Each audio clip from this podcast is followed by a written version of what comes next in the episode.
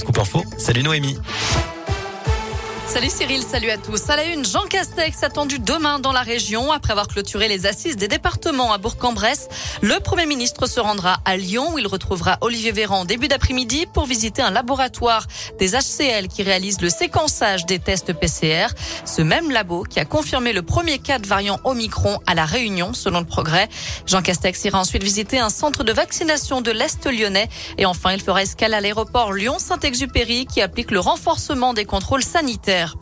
La situation épidémique qui continue de s'aggraver en France après, avec près de 50 000 nouveaux cas de Covid détectés au cours des dernières 24 heures et deux cas de variant Omicron confirmés en métropole. Le premier, un homme âgé d'une cinquantaine d'années qui habite en région parisienne qui rentrait d'un voyage au Nigeria d'après les autorités sanitaires. Il été testé positif à sa descente d'avion jeudi dernier. Son épouse est également positive. On ignore pour elle s'il s'agit du variant Omicron. Tous deux n'étaient pas vaccinés. Ils se sont immédiatement isolés. Et puis le deuxième cas a été confirmé dans le Haut-Rhin. Une femme d'une quarantaine d'années qui était vaccinée. Elle a été testée positive au retour d'un voyage en Afrique du Sud et placée à l'isolement selon l'ARS du Grand Est. Je le disais un peu plus tôt, les assises nationales des départements de France se poursuivent aujourd'hui à Bourg avec la venue de Tony Estanguet, le président du comité d'organisation des JO 2024 et Marie-Amélie Le Fur, présidente du comité paralympique et sportif. Demain, avec la venue de Jean Castex, les manifestations seront interdites aux abords d'Interexpo.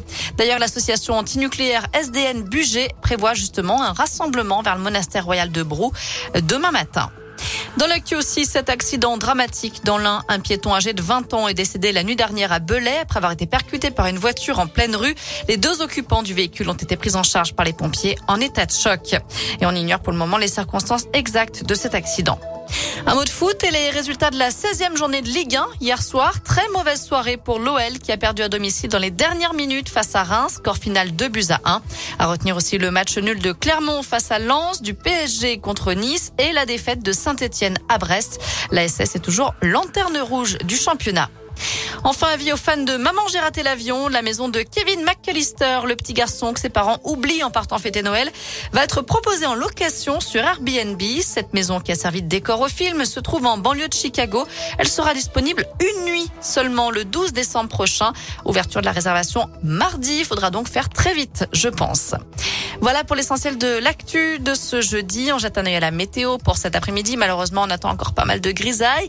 Je ne peux pas vous annoncer de bonnes nouvelles. On attend aussi pas mal de pluie sur l'Ain, le Rhône et la Loire. Une limite pluie-neige sur les reliefs et un petit peu d'éclaircie du côté de l'Allier et du Puy-de-Dôme. Côté température, ça varie entre 3 et 6 degrés pour les maximales cet après-midi. Merci